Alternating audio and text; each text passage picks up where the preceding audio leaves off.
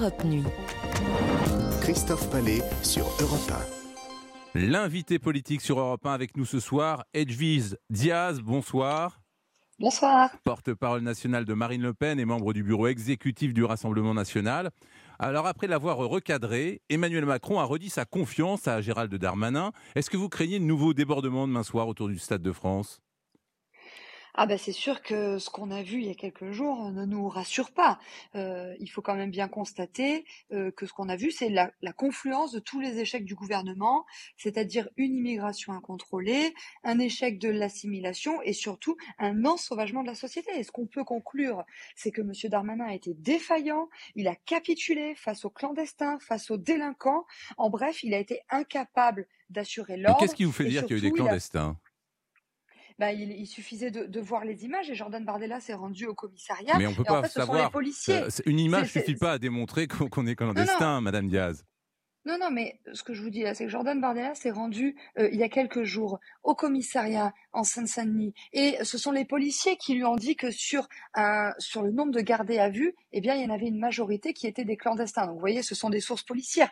En tout cas, ce que l'on voit, c'est que la France, à cause de l'incapacité, de l'incompétence de Monsieur Darmanin, a été la risée du monde et que nous nous sommes ridiculisés devant plus de 400 millions de téléspectateurs. Enfin, de là à craindre de nouveaux débordements demain, souvent on tire les leçons, non, après de tels incidents?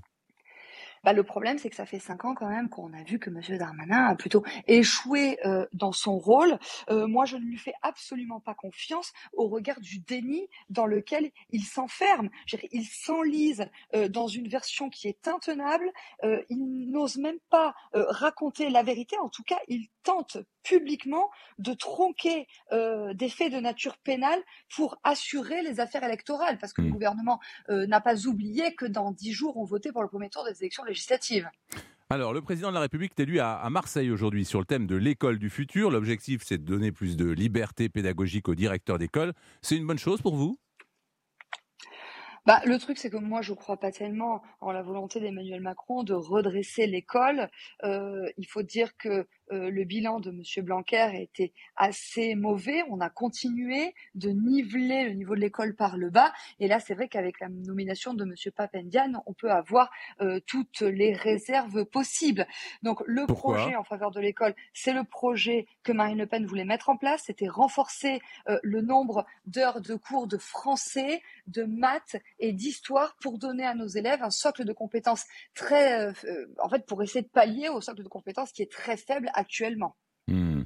Bon, Marine Le Pen va être la première opposante au, gouvernement. Hein. Elle, euh, elle, demande aux Français de lui donner entre 100 et 150 députés à l'Assemblée nationale avec les, prochaines législatives.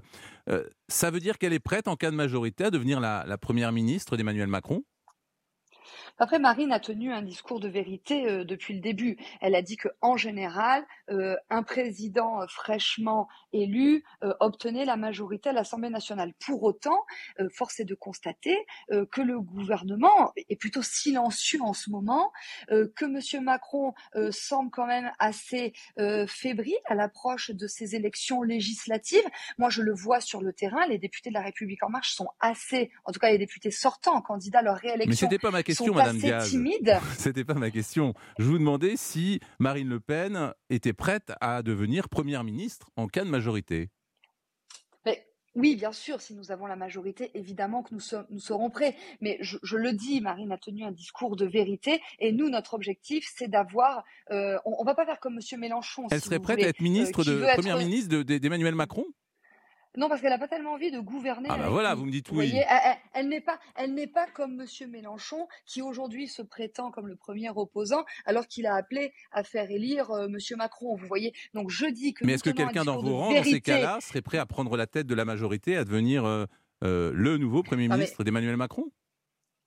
Si nous avons la majorité, nous prendrons nos responsabilités. Pour autant, nous n'avons pas envie de gouverner avec Monsieur Macron, puisque précisément. Bah oui, mais ce sont les règles de la démocratie parlementaire. Euh, sa, politique. Et je le dis, voilà, là vous essayez de m'embarquer sur un sujet, mais comme je l'ai dit et comme Marine l'a dit, bah, chacun son nous espérons et nous voulons euh, obtenir un maximum de députés à l'Assemblée nationale. Il est vrai que Marine est arrivée en tête au second tour dans 30 départements, dans 150 circonscriptions. Et donc Marine l'a dit euh, aux électeurs, aux Français, si nous obtenons un groupe important entre 100 et 150 députés, par exemple, eh bien ça changera tout pour les Français, parce que ces élections législatives, elles sont un véritable référendum pour ou contre le saccage social, pour ou contre la retraite à 65 ans, pour ou contre l'immigration incontrôlée, et pour ou contre euh, le pouvoir d'achat. Donc nous appelons les électeurs, les 13 millions d'électeurs de Marine Le Pen, à se rendre massivement aux urnes. Surtout pour que c'est un, scrutin, pardon Madame Diaz, c'est un scrutin qui euh, vous est plutôt défavorable.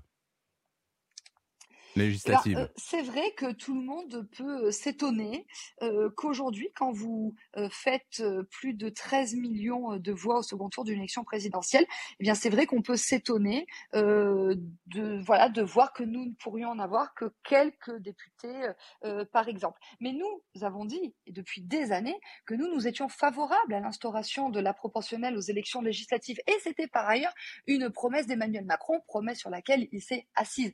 Donc évidemment nous continuerons à prôner euh, cette instauration de la proportionnelle, qui était par ailleurs une revendication des Gilets jaunes. Là, là une fois de plus, euh, le gouvernement précédent euh, ne l'a pas entendu. Donc, ça vous fait craindre que votre parti n'obtienne pas de... De, groupe parlementaire, pardon de vous couper, ça, ça vous inquiète que votre parti n'obtienne pas de groupe parlementaire à l'Assemblée? Non, je pense raisonnablement que nous dépasserons euh, les 15 députés, comme je l'ai dit, avec euh, Marine qui est arrivée en tête au second tour dans 150 circonscriptions en France. Euh, le sujet du groupe, à mon avis, bon, on verra ça le 19 juin, mais à mon avis, la question du groupe n'est plus un sujet. pour autant, avoir 60 députés, ça permet de déposer une, une, QPC, par exemple, ça mmh permet de saisir voilà, le, le Conseil constitutionnel, et c'est ce qui fera avancer les choses, parce que nous n'avons pas envie de laisser les pleins pouvoirs à Emmanuel Macron, parce que euh, plus de pouvoir à Emmanuel Macron, ça serait encore plus de saccage social. Vous voyez, ça serait encore plus d'insécurité, encore plus d'immigration, encore moins de pouvoir d'achat euh, pour les Français. Donc nous disons aux électeurs, cette élection législative, c'est le troisième tour de l'élection présidentielle, mobilisez-vous et en fait confirmez votre vote. Si vous confirmez votre vote en faveur de Marine Le Pen, vous aurez beaucoup de députés à l'Assemblée nationale et ça pourra changer beaucoup de choses. Alors Marine Le Pen a annoncé qu'elle ne débattra pas sur France 3 avec ses adversaires de la 11e circonscription conscription du, Pas-de-Calais, hein, où elle se présente.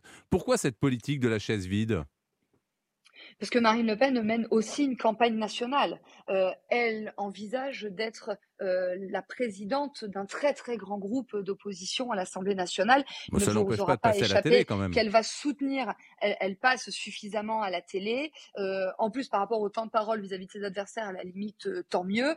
mais en tout cas, Marine est sur le terrain. Elle sillonne la France. mais quand Emmanuel Macron ne se rendait pas sur les débats, dans le sud de la France.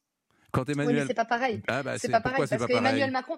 Non, non, non, non. Parce que euh, Monsieur Macron, euh, lui, non seulement ne voulait absolument pas débattre avec qui que ce soit, et surtout refuser les formats qui étaient proposés mm. par les chaînes de télévision. Vous voyez, la Marine, elle, elle va vers les chaînes de télévision. Elle débat, en plus sur les réseaux sociaux, etc., avec les uns et les autres. Et euh, voilà, si vous voulez, Marine, tout le monde le sait, elle n'a jamais refusé de débattre avec qui que ce soit. Là, je pense que ce sont ses adversaires euh, qui lui font un faux, un faux procès. De toute façon, je souhaite qu'elle soit élue dès le premier tour, ce qui, ce qui, ce qui réglera le problème pour les débats de l'entre-deux tours.